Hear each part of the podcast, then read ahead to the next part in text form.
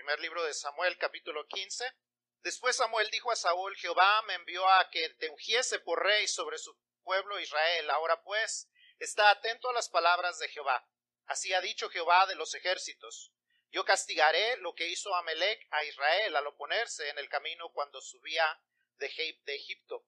Ve pues y hiere a Amelec y destruye todo lo que tiene y no te apiades de él, mata a hombres, mujeres, niños, y aun los de pecho, vacas, ovejas, camellos y asnos. Saúl pues convocó al pueblo y le pasó revista en Telaim doscientos mil de a pie y diez mil hombres de Judá. Y vino Saúl a la ciudad de Amelec, puso emboscada en el valle. Y dijo Saúl a los eneos, idos, apartaos y salid de entre los de Amelec, para que no os destruya junto con ellos, porque vosotros mostrasteis misericordia a todos los hijos de Israel cuando subían de Egipto y se apartaron los ceneos de entre los hijos de Amelec.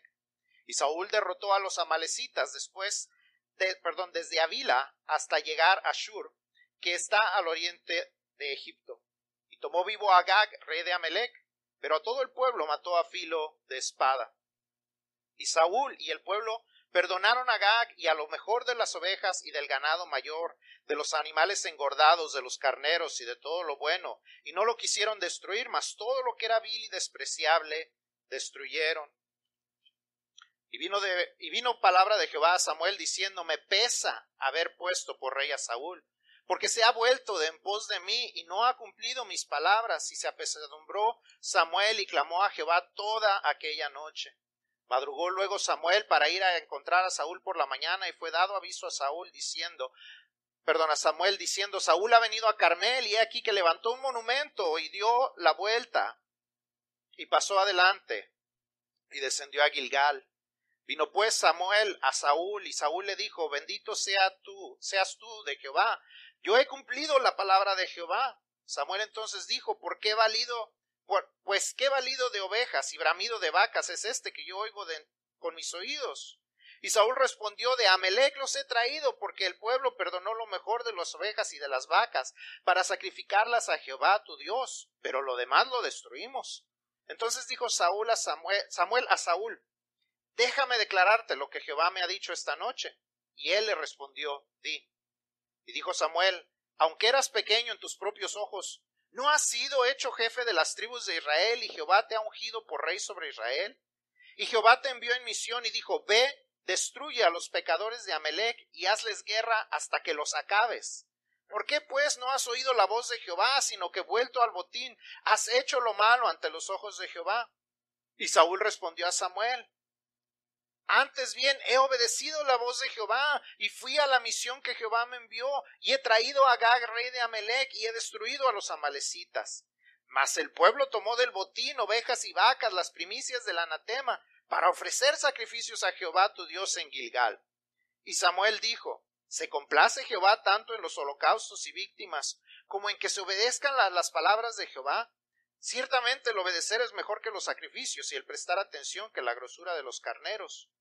Porque como pecado de adivinación es la rebelión y como ídolos e idolatría la obstinación. Por cuanto tú desechaste la palabra de Jehová, él también te ha desechado para que no seas rey. Entonces Saúl dijo a Samuel, Yo he pecado, pues he quebrantado el mandamiento de Jehová y tus palabras, porque temía al pueblo y consentía la voz de ellos. Perdona pues ahora mi pecado y vuelve conmigo, para que adore a Jehová. Se cuenta la historia de un padre y su hijo que llegan a un pueblo en el oeste porque tenían que llegar a buscar al tío del papá. Y él eh, nunca lo había conocido, nunca, nunca había, no sabía cómo se veía. Y llegan al centro del pueblo y están viendo alrededor y de repente el papá dice, mira, ahí va mi tío, ahí va mi tío. Y le dice el hijo, ¿cómo sabes que es tu tío si nunca lo has visto antes? Le dice, porque camina igualito que mi papá. Cuando somos el reflejo de Dios, el mundo lo nota hasta en cómo caminamos. Cuando dejamos que Dios nos guíe en nuestra vida, nos muestre cómo debemos de caminar, la gente lo puede notar. Hemos estado hablando de las disciplinas espirituales. Hablamos la semana pasada de por qué eran importantes y veíamos que, no es, que eso es lo que nos ayuda a reflejar al mundo. que la gente pueda conocer cómo es Dios. Si nunca han tenido un encuentro con Dios, si no saben exactamente cómo es Dios, nosotros tenemos que reflejar, dar un reflejo auténtico de quién es Dios. Que la gente pueda conocer cómo es Dios, cómo Dios los ama, cómo Dios quiere ser parte de sus vidas, cómo Dios quiere transformar sus vidas. Eso sucede cuando dejamos que la, disciplina espiritual, las disciplinas espirituales nos vayan formando, vayan transformándonos y haciéndonos más conforme a la voluntad de Dios. A eso la Biblia le llama santificación. No que nos vamos a hacer santitos así, que se ponen así, sino que vamos a ser más conforme Dios nos quiere hacer más santos en el hecho de que vamos a convertirnos más como a la imagen de Dios, conforme a la imagen que Dios quiere hacer de nosotros. Es lo que los estudiosos le llaman el proceso de la santificación, es lo que estamos estudiando con las disciplinas espirituales, cómo nos vamos haciendo más conforme Dios quiere que seamos y eso para eso estamos o para eso se requieren las disciplinas espirituales que hemos estado estudiando. Y una de ellas y que en realidad esta afecta todas las que hemos estudiado y las que faltan por estudiar. Y esa es la disciplina de la obediencia. Es el estar dispuestos a hacer lo que Dios quiere que hagamos sin titubear. Cuando Él dice esto se tiene que hacer, nosotros decir cómo y cuándo. Porque nuestras vidas eso requieren. ¿Es fácil? No. ¿Lo hacemos todo el tiempo? Tristemente no. Pero eso es lo que debemos irnos disciplinando a ir logrando cada vez más. La vida de Saúl es un ejemplo del valor de la obediencia y la tragedia de la desobediencia. Si no conoces la vida del rey Saúl, eh, del que acabamos de leer este, este capítulo, porque tiene la Biblia mucho más que decirnos acerca de Saúl, les voy a dar un repaso bien rápido de qué es lo que ha sucedido hasta este momento en la vida de Saúl. Cuando, cuando Dios saca al pueblo de Israel de Egipto, cuando Él los libera de la esclavitud, los saca y los va guiando por medio de, de, Moisés y después por medio de Josué. Ellos son los líderes eh, eh, humanos, pero Dios es el rey de ellos. Dios es quien los va dirigiendo. Y entonces lo que sucede es que después de que mueren ellos, llega el tiempo de los jueces, estos líderes que estaban sobre, sobre el pueblo, pero Dios seguía siendo el rey. Pero llega un momento en que, como Dios les había predicho en, en, Deuteronomio 17, el pueblo iba a decir, queremos rey, igual que todas las otras naciones. Y en ese momento entonces Dios les dice, ok, les voy a dar un rey. Y les pone como rey a Saúl. Saúl era un hombre alto, dice que su, su, cabeza sobresalía sobre el resto de las personas, su cabeza era más, llegaba más alto, dice que todos los demás le llegaban hasta el hombro. Era un hombre guapo, era un hombre fuerte, era un hombre valiente, pero tristemente era un hombre bastante inmaduro. Pudo conseguir muchas victorias en las guerras y en las batallas para el, para el pueblo de Israel, pero su vida dejaba mucho que decir. Saúl obtuvo estas, eh, eh, eh, se, recibió, perdón, es que se bajó y luego ya se subió, así es que le voy a bajar un poquito para que no, no se vicie. entonces, lo que sucede es que empieza a, a reinar Saúl, empieza a guiar al pueblo, pero poco a poco se le van notando esas fallas. Poco a poco se le va notando que él hace sus, sus deseos más que los deseos de Dios. Sucede en una ocasión que eh, Samuel, el, profeta, le había dicho, yo voy a llegar a cierta hora, cierto día. Y como no llegaba y el pueblo estaba a punto de desertar, eh, Saúl dice, bueno, pues yo voy a ofrecer el sacrificio y ofrece el sacrificio, lo cual no le era permitido a él, no era el trabajo de él, ese era el trabajo de los sacerdotes, como Samuel no era el trabajo del rey ofrecer el sacrificio. Y en esta ocasión, como ya leímos, su obediencia no fue completa, sino a medias y a su manera. ¿Cuántas veces nosotros hemos hecho lo mismo? Obedecer a Dios a medias y a nuestra manera. Y entonces lo que sucede es que nos sucede muchas veces lo que le sucedió a Saúl. En nuestra vida debemos entender una cosa acerca de Dios. Obediencia parcial equivale a desobediencia obediencia parcial a Dios equivale a desobediencia. No hay otra manera de decirlo. Y en este episodio de la vida de Saúl podemos ver que eh, que hay mucho que aprender de la vida de él, de la obediencia, aprendiendo de los resultados de su desobediencia. Hay una novelista que se llama Catherine Ayer y ella dijo, si no puedes ser un buen ejemplo, tendrás que ser una horrible advertencia.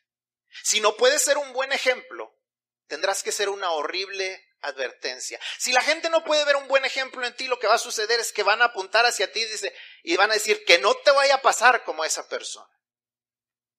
Y tristemente esa es la tragedia de la vida de Saúl. Podemos aprender qué no hacer por medio de la vida de Saúl. Así que dentro de esta historia veamos cuáles principios debemos aprender acerca de la disciplina espiritual, de la obediencia a Dios. Esta disciplina es este, este poder llegar a ser más conforme Dios quiere que seamos. Si, si tienen sus boletines, si están llenando los espacios en sus boletines, vamos a llenar el primero y dice que lo primero que debemos de aprender es que la obediencia honra a Dios, la desobediencia nos honra a nosotros. La obediencia honra a Dios, la desobediencia nos honra a nosotros. Vamos a ver algunas cosas importantes que debemos de notar aquí en este capítulo 15 de Primera de Samuel. Además de que ya vimos que Samuel obedeció partes del mandato e ignoró otras partes, vamos a ver ciertas cosas. Versículo 12 nos dice que Saúl se hizo un monumento. Saúl se hizo un monumento a sí mismo. Después de haber vencido a los amalecitas, él va y construye un monumento que honrara a quién? A él. A él. No a Dios, no como había sucedido en el pasado. Cuando, cuando, Jacob tiene un encuentro personal con Dios, dice que él tomó la piedra en la que él se había recargado y dijo, este, esta es casa de Dios. Y, y le llama a ese lugar Betel. Porque ese era un memorial de lo que Dios había hecho, de cómo Dios se había demostrado a, Jacob. Cuando el pueblo de Dios cruza el río Jordán, Dios les dice, tomen doce piedras, cuando se abre el río, tomen doce piedras y las van a poner así en una pila para que ustedes recuerden lo que yo hice. Siempre eran memoriales y monumentos a quién? A Dios, a lo que Dios había hecho. Pero ¿qué es lo que decide hacer Saúl? Se hace un monumento al rey Saúl. Yo no sé cómo sería el, monumento que se hizo, pero no era un, monumento como Dios quería, o para Dios, o para honrar a Dios.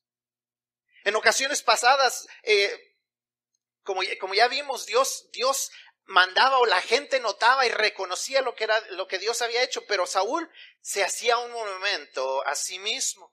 Más adelante vemos que Saúl no dio los sacrificios de corazón.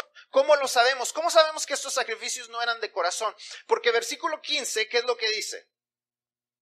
Saúl respondió de Amelec, los he traído porque el pueblo perdonó lo mejor de las ovejas y de las vacas para sacrificarlas a Jehová, tu Dios. Versículo 21.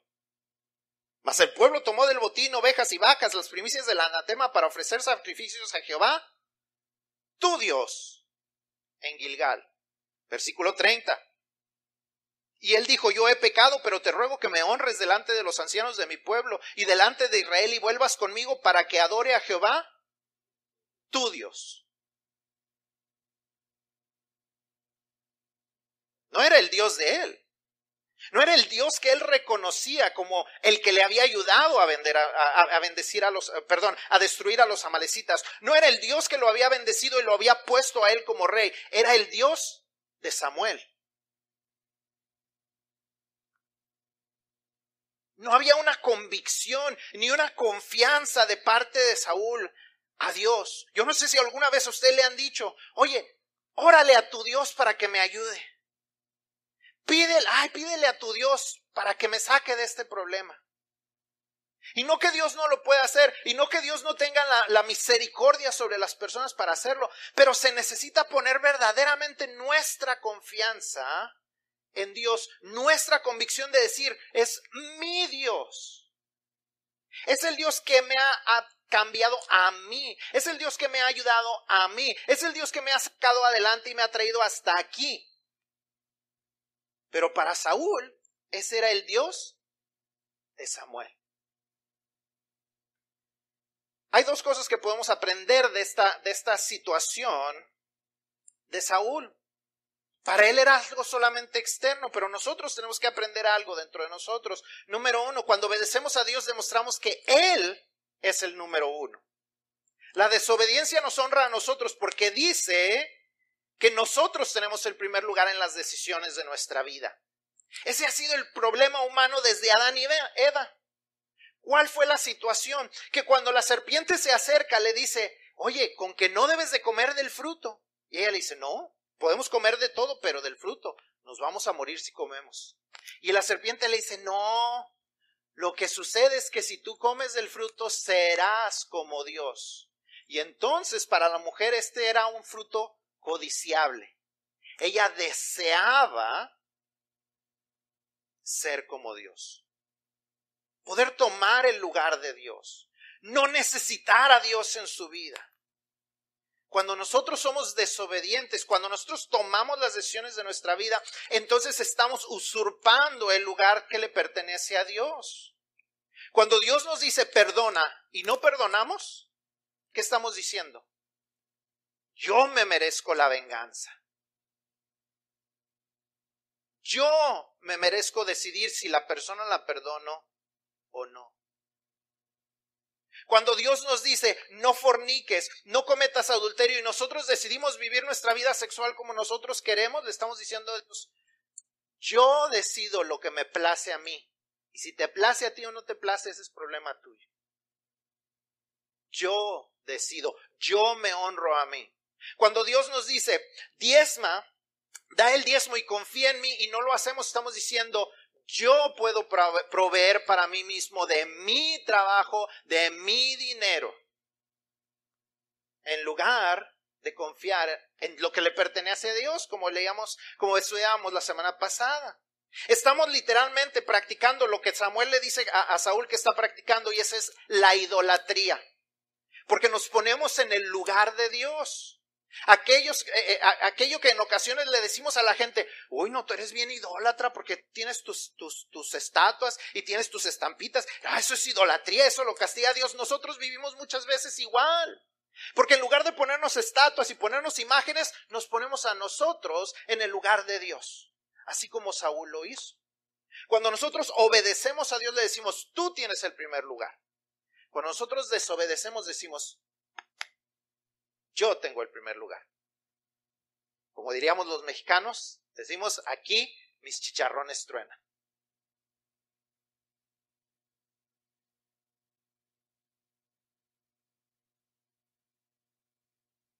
quizás en ocasiones no tenga sentido para nosotros, como quizás no lo tuvo para Saúl y para el pueblo el destruir los animales de buena calidad. Decían, pues están bien buenos, ¿cómo los vamos a matar? ¿Cómo los vamos a destruir? Se va a echar a perder la carnita. Quizás no tiene sentido a veces para nosotros el perdonar a la gente que no lo merece. Quizás para nosotros no tiene sentido el, dar el diezmo. Quizás para nosotros no tiene sentido el mantenernos puros cuando toda la gente hace lo que quiere afuera de la iglesia. Ah, quizás no tiene sentido para nosotros el irnos con las corrientes actuales. Quizás no tiene para nosotros sentido el estar en contra del aborto y de la homosexualidad. Quizás no tiene para nosotros sentido el respetar a los esposos, el amar a las esposas, el honrar a los padres o el no exasperar a los hijos. Quizás no tiene sentido para nosotros, pero si Dios lo dice, debemos hacerlo.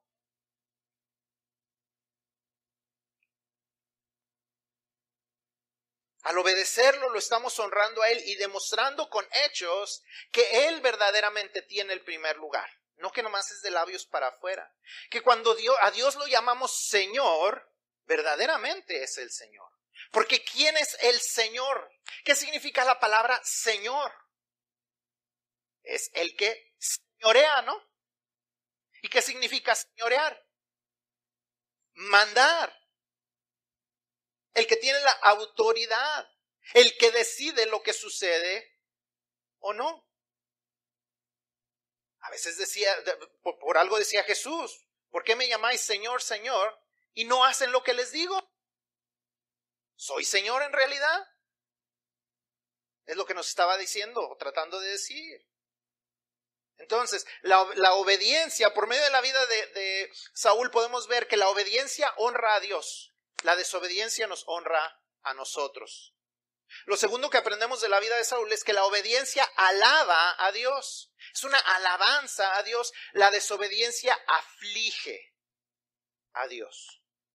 Versículo 10 nos dice que a Dios le afligía haber hecho a Saúl rey. Dice, vino palabra de Jehová a Samuel diciendo, me pesa haber puesto por rey a Saúl. Me pesa. Me aflige, me duele haberlo puesto sobre el pueblo.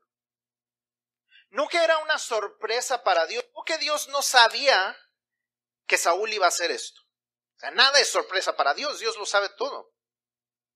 Es más, Dios nunca tuvo como propósito que, los, que el reino se quedara en la tribu de, de Benjamín. Eh, Saúl era de la tribu de Benjamín, pero la Biblia nos enseña en Génesis Génesis 49, 10 nos dice que Israel profetizó que el cetro estaría en la descendencia de su hijo Judá. Lo cual sucede cuando David, el que, el que queda en lugar de Saúl, y su descendencia toman el reinado. Pero a pesar de eso, a Dios le afligía la desobediencia de Saúl, porque a Dios le aflige la desobediencia de los que son suyos de los que son su pueblo, de los que somos su pueblo. A Dios le aflige, a Dios le duele, así como a nosotros nos duele cuando nuestros hijos desobedecen, porque sabemos que no les va a ir bien, porque, porque sabemos que eso fractura la relación, daña la relación Causa una separación, su desobediencia. No dejan de ser nuestros hijos, pero causa esas rupturas, causa esa separación hasta que algo más sucede donde podemos perdonar o donde la persona puede pedir perdón y hay una restauración, una reconciliación. Pero hasta entonces, ¿qué es lo que sucede con nosotros como padres cuando nuestros hijos son desobedientes? Nos duele, nos pesa, nos aflige. Y eso es lo mismo que sucede con Dios. Samuel le enseña a Saúl que Dios prefiere sacrificios de obediencia de corazón a sacrificios vacíos que solamente son externos. Versículo 22 dice Saúl, Samuel dijo, ¿se complace Jehová tanto en los holocaustos y víctimas como en que se obedezcan a las palabras de Jehová? Ciertamente el obedecer es mejor que los sacrificios y el prestar atención que la grosura de los carneros. ¿De qué sirve hacer mucho en nombre de Dios si no ponemos atención a sus instrucciones?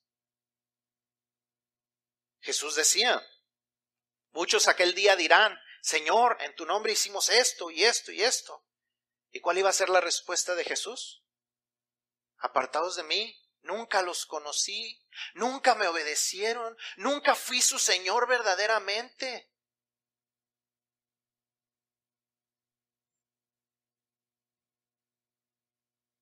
¿De qué sirve sacrificar las cosas sin ser motivados por el deseo de obedecer a Dios? En muchas cosas hacemos cosas que, Dios quiere que hagamos, pero las hacemos, a veces las hacemos por obligación. A veces, cuando somos más muchachos, hacemos, venimos a la iglesia porque nuestros padres nos dicen que lo hagamos, porque nos forzan a hacerlo. A veces hacemos las cosas porque nos dicen, si tú no haces esto, así te va a ir con Dios. Y lo hacemos más por obligación que por otra cosa. A veces hacemos las cosas por quedar bien. Ah, pues es que cuando ven los hermanos lo que ando haciendo, voy a quedar bien, o voy a quedar bien con el muchacho, o con la muchacha, o con quien sea. Y hacemos ciertas cosas que Dios quiere que hagamos, pero no las hacemos con la motivación correcta. Y para Dios no solo importa la acción que tomamos, sino la motivación detrás de esa acción. Pero nuestra obediencia sincera y por amor alaba a Dios. Es un reconocimiento de lo que Dios ha hecho en nuestras vidas. Es una demostración de aprecio por lo que Él hace. Y es una demostración de amor a aquel que nos amó primero. Porque Dios nunca nos queda de ver nada. Dios siempre inicia. Dios siempre inicia la búsqueda. Dios siempre inicia el tratar de ayudarnos. Dios siempre inicia el sacarnos de donde estamos. Y en gratitud entonces debemos alabarlo por medio de nuestra obediencia. Nuestra alabanza más preciosa a Dios no está en qué bonito cantamos, sino en qué tanto lo obedecemos por amor a Él, en respuesta al amor que Él nos da. Nuestra obediencia no legalista, sino por amor al Padre, es la alabanza más hermosa que le podemos traer a Dios. No es, no es obediencia por legalismo, no es obediencia simplemente por obligación o porque quedemos mejor que las otras personas o porque así podemos juzgar a los demás. Yo sí obedezco. Estos no son, son una bola de desobedientes, pero yo sí obedezco como lo hacían los los fariseos. No se trata de eso. Es una respuesta de decir, Dios, yo sé cuántas veces me he equivocado, pero trato de obedecerte porque tú nunca me abandonas. Tú siempre me has amado. Tú entregaste a tu hijo por mí. Tú hiciste el más grande sacrificio para que tú y yo pudiéramos tener una relación personal. Y en respuesta, obedecemos. La última lección que vamos a ver dentro de esta historia es esta, que la obediencia nos acerca a Dios. La desobediencia nos aleja de Dios. Si leemos toda la historia de Saúl, podemos ver cómo poco a poco él se va alejando más y más de Dios y desobedece más y más a Dios. Son dos cosas que siempre están relacionadas y que van en un ciclo. O sea, nos alejamos de Dios más y empezamos a desobedecer más.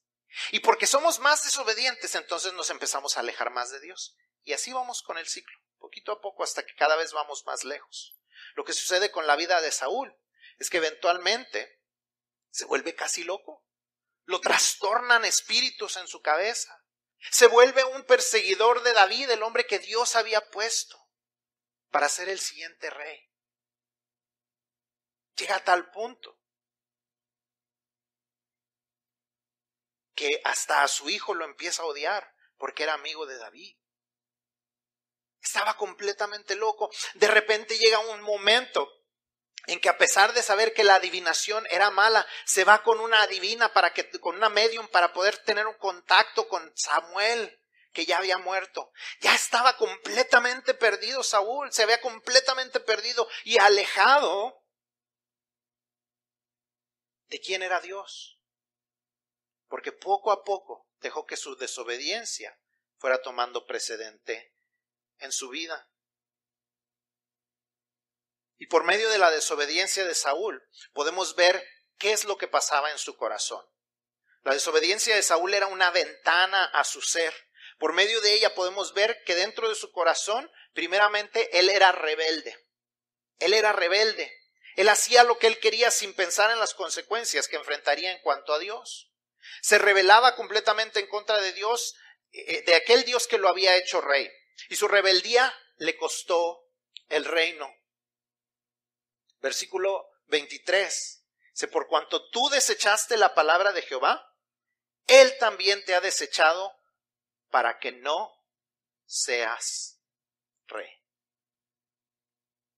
De igual manera, nuestra desobediencia es una ventana a la rebeldía que hay en nuestros corazones, donde no estamos dispuestos a dejarnos guiar por Dios sin pensar en las consecuencias que eso puede traer. Y nuestra rebeldía siempre tiene consecuencias sobre nuestra vida y sobre la gente cercana, incluyendo sobre la gente de la iglesia. Cuando nos rebelamos, cuando queremos vivir nuestra vida como nosotros queremos, nos va a afectar y va a afectar a la gente que decimos que amamos y va a afectar a la gente dentro de la iglesia. Cuando decimos, no, es que yo quiero hacer las cosas como yo quiero, yo no voy a perdonar al hermano, eso causa problemas dentro de la iglesia. Cuando decimos, yo quiero vivir mi vida como yo quiero, eso va a afectar a la iglesia. Cuando decimos yo quiero, yo quiero andar con la mujer o con el hombre que yo quiero, eso va a afectar a la iglesia. Cuando decimos yo no quiero diezmar, que diezmen los otros, eso va a afectar a la iglesia. Afectamos a la gente que amamos, afectamos a la gente que decimos que amamos, todo por querer hacer las cosas como nosotros queremos, sin pensar en las consecuencias. También vemos en, en el corazón de, de Saúl, que era obstinado, era necio, era terco.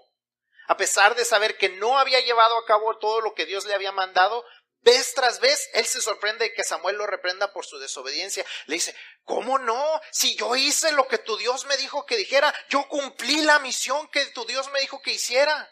¿Era verdad? Cuando llega Samuel, le dice, mira, hice lo que tu Dios me dijo que hicieras. Y le dice Samuel, ah, caray. Y entonces esos balidos de oveja y esos mugidos de vaca, ¿qué es eso que se oye? Si mataste a todos, ¿por qué se oyen animalitos vivos? Él, no, no, pero yo hice, no, si yo hice lo que Dios me dijo. Bueno, no matamos a los animales. Pero aparte de eso, sí hice todo lo que tú. Bueno, no, bueno, no matamos a todo. El rey sobrevivió, pero hicimos lo que, lo que tú dijiste. Erco, así a veces nosotros. Nos cegamos a nuestra desobediencia, en los resultados. Queremos hacer las cosas a nuestra manera y eso no nos permite ver cómo estamos actuando en desobediencia y cómo las cosas que nos suceden son consecuencia de ella. Somos desobedientes y luego nos empiezan a pasar las cosas malas y decimos, Dios, ¿por qué me pasa lo que me pasa? ¿Por qué me está sucediendo? ¿Por qué cada vez me va peor? Y no conectamos que es consecuencia una cosa del otro. ¿Por qué mi mujer siempre anda enojada?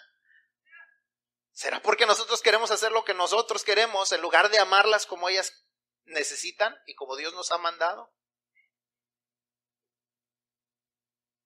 Pero es que yo no entiendo. No sé qué es lo que le pasa. Pues lo que le pasa es lo, lo que le tenía que pasar porque tú no haces caso. Hacemos las mismas cosas y esperamos resultados diferentes. Alguien dijo que hacer lo mismo y esperar resultados diferentes es la definición de locura. Pero nosotros lo seguimos haciendo. Y luego hasta le echamos la culpa a Dios por lo que sucede. Somos obstinados. Y una cosa más que la desobediencia de Saúl nos deja ver dentro de su corazón es que él era irresponsable, no estaba dispuesto a aceptar responsabilidad. Él culpaba al pueblo. Veamos lo que dice el versículo 9. Versículo 9 dice, Saúl y el pueblo perdonaron a Gag y a lo mejor de las ovejas y del ganado mayor y de los animales engordados, de los carneros y de todo lo bueno. ¿Quiénes? ¿Quiénes decidieron? Saúl y el pueblo. Saúl y el pueblo. Ahora vamos al versículo 15. Saúl respondió, de Amelec los, los han traído porque el pueblo perdonó lo mejor. Versículo 21. Mas el pueblo tomó del botín ovejas y vacas. Versículo 24. Entonces Saúl dijo a Samuel, yo he pecado, pues he quebrantado el mandato de, el mandamiento de Jehová y tus palabras, porque temí al pueblo y consentí a la voz de ellos. ¿Quién había decidido perdonar a los animales?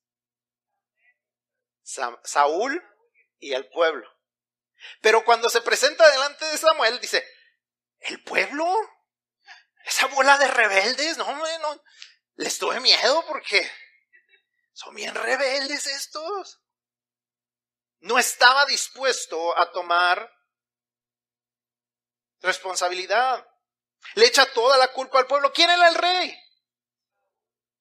¿Quién tenía la, autoridad dada delante de parte de Dios para mandar a hacer algo o no hacer algo?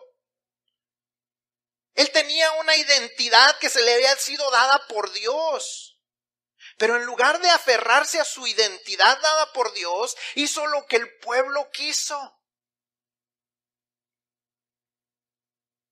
Se dejó llevar por el temor y las influencias externas Igual que sucedió cuando ofreció el holocausto por temor de que el pueblo desertara. Y cuando finalmente parece que iba a demostrar arrepentimiento, le importó más quedar bien con el pueblo pidiéndole a Samuel que lo honrara para que el pueblo no se diera cuenta del rechazo de Dios en contra de él. Le dice, bueno, que sí pequé, sí, sí, la, regué, Dios, sí me equivoqué, sí hice lo, lo, lo que no debía, pero, pero acompáñame a, a ofrecer el holocausto a tu Dios para quedar bien con el resto del pueblo.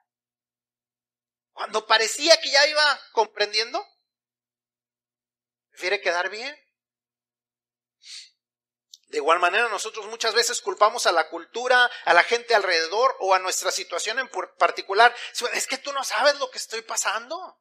Es que si tú supieras lo que me pasa a mí, es que si tú supieras lo que pasa en mi casa, es que si tú supieras.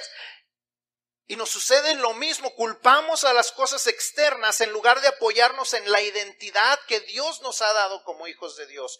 Saúl tenía una identidad que se le había dado de parte de Dios. Le dijo, ¿qué no te puso? Le dijo Samuel, ¿qué no te puso Dios, aunque tú eras pequeño aún a tu propio parecer? ¿No te puso como rey sobre las tribus? ¿No te dio Dios esa identidad de rey?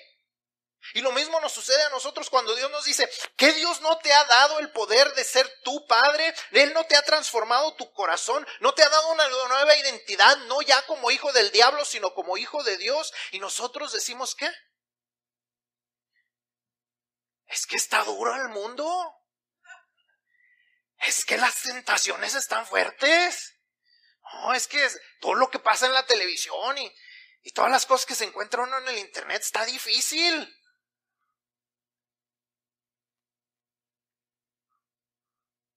Tenemos que aprender a tomar responsabilidad. Recordar que Dios nos ha hecho más que vencedores. Él lo ha declarado. Él nos ha declarado más que vencedores. Podemos vencer las malas influencias y ser obedientes a Dios. Y cuando llegamos a caer, porque es, es normal que caigamos en ocasiones, a pesar de que tratemos de ser obedientes, en lugar de esconder nuestras fallas, como él que decía, oye, acompáñame para que no se note que ya me desechó Dios, en lugar de esconder las fallas, debemos aceptar nuestra responsabilidad y pedirle perdón a Dios, porque Él ha prometido perdonar y limpiar a los que confiesan sus pecados. Esa es la promesa de Dios, pero tenemos que tomar responsabilidad y decir, sí, confieso que yo he pecado. Confieso que lo que hice estuvo mal. Confieso que yo tuve la culpa, que yo tomé la decisión equivocada. Y entonces Dios nos perdona y nos limpia. Esa es su promesa. La desobediencia es una ventana a nuestro interior. La desobediencia le deja saber a Dios y a las personas alrededor lo que hay verdaderamente en nuestro corazón. La buena noticia es que nuestra obediencia tiene el mismo potencial. La gente quizás no sabe si en realidad creemos en Dios o no, si somos honestos o no. Pero cuando la gente nos ve obedecer a Dios, dicen, ah, este sí es en serio. Este sí es cristiano. Este sí confía en Dios. Mira, lo invitamos a que haga esto con nosotros y nunca quiere ir. Mira, nosotros todos nos andamos robando las cosas de la compañía y este nunca se lleva nada. Nosotros nos echamos breaks de 45 minutos y este nomás se toma los 15 y se regresa a trabajar. La gente lo nota. La gente puede ver si somos cristianos de adeveras o no por medio de nuestra obediencia. La gente no puede saber si en realidad creemos o no en Dios a menos que vea una vida transformada, una vida consagrada a obedecer a Dios en todo tiempo y en todo lugar. Nunca olvidemos que una obediencia parcial equivale a una desobediencia. Ahora nos tiene que quedar claro que nuestra obediencia no es para salvación. Nunca vamos a obedecer 100%. Qué tristeza. Quisiéramos a veces.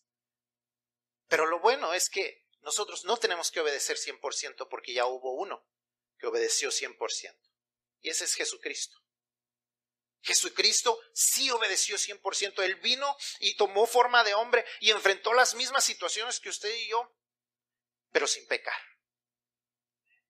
Y llegó a la cruz sin pecado para pagar por mis pecados y por los pecados de cada uno de nosotros. Esa es la buena noticia, que nosotros no tenemos que obedecer para salvación. Porque la buena tenemos dos buenas noticias. Una es que Jesús sí pudo obedecer. Y la segunda es que por medio de su obediencia nosotros tenemos acceso directo a Dios cuando nosotros lo recibimos como nuestro Señor y Salvador. Esas son dos buenas noticias. Pero el hecho de que tenemos esas dos buenas noticias no quiere decir que no debemos de tratar de ser más obedientes, de disciplinarnos para ser mejores personas. Debemos disciplinarnos para obedecer más y mejor a Dios. Ese es el deseo de Dios para nosotros. Y eso es lo que no solamente nos ayudará a crecer en santidad y nos ayudará a ser un mejor reflejo de Dios, sino que eso será lo que nos ayudará a salir adelante en la vida sin importar las circunstancias. Quiero cerrar con esta historia. Se cuenta de un piloto que recién había sido probado y eh, recientemente le habían dado su licencia y él estaba volando su, su avión privado y él iba volando, pero como era bastante novato, no sabía todavía muy bien aterrizar solamente por los controles. Por vista lo sabía hacer, pero solamente dejándose guiar por los controles no lo sabía hacer muy bien todavía. Entonces, estaba volando y de repente es un tiempo de neblina y tiene que aterrizar por medio de los controles. Y cuando la torre de control le empieza a dar instrucciones de qué es lo que él tiene que hacer, él se empieza a entrar en pánico. Y de repente una voz de la torre de control, bastante estricta, le dice, usted siga las instrucciones, nosotros nos encargamos de las obstrucciones. Usted siga las instrucciones, nosotros nos encargamos de las obstrucciones. Eso mismo Dios nos dice todos los días en nuestra vida. Encárgate de las instrucciones, escucha mis instrucciones, obedece mis instrucciones. Yo me encargo de las obstrucciones. Yo me encargo de las dificultades que enfrentes en tu vida. Yo me encargo. Tú obedece las instrucciones. Yo me encargo de las obstrucciones. La pregunta es, ¿confiamos en Él o no? ¿Estamos dispuestos a confiar nuestras vidas en las manos de Dios? ¿O vamos a seguir honrándonos a nosotros, poniéndonos a nosotros como nuestro Dios? Nunca lo diríamos, pero lo vivimos. El primer lugar donde debemos poner nuestra confianza es por, medio de la obediencia, es cuando Dios nos dice que vengamos a Él a pedirle perdón por nuestros pecados y a entrar en una relación personal por medio de Jesucristo. Que le dejemos Él, a Él el lugar de ser nuestro Salvador y nuestro Señor en nuestra vida. Vamos a inclinar nuestros rostros. Si tú nunca has hecho esa decisión en tu vida, hoy es el día para hacerlo. Hoy es el día para que tú digas, yo quiero, yo quiero darle el control de mi vida a Dios. Yo quiero que Jesucristo entre en mi corazón, que Él me ayude porque yo no puedo más con la situación. Yo necesito la ayuda de alguien que sea mucho más fuerte que yo, mucho más fuerte que mis problemas, mucho más fuerte que mis situaciones. Hoy es el día en que tú puedes tomar esa decisión. Hoy es el día en que tú puedes invitar a Jesús a que entre en tu corazón. Puedes pedirle perdón a Dios por tus pecados y dejar que Él transforme el resto de tu vida. Si tú deseas hacer eso en esta mañana, yo te invito a que tú te pongas de pie donde tú estás.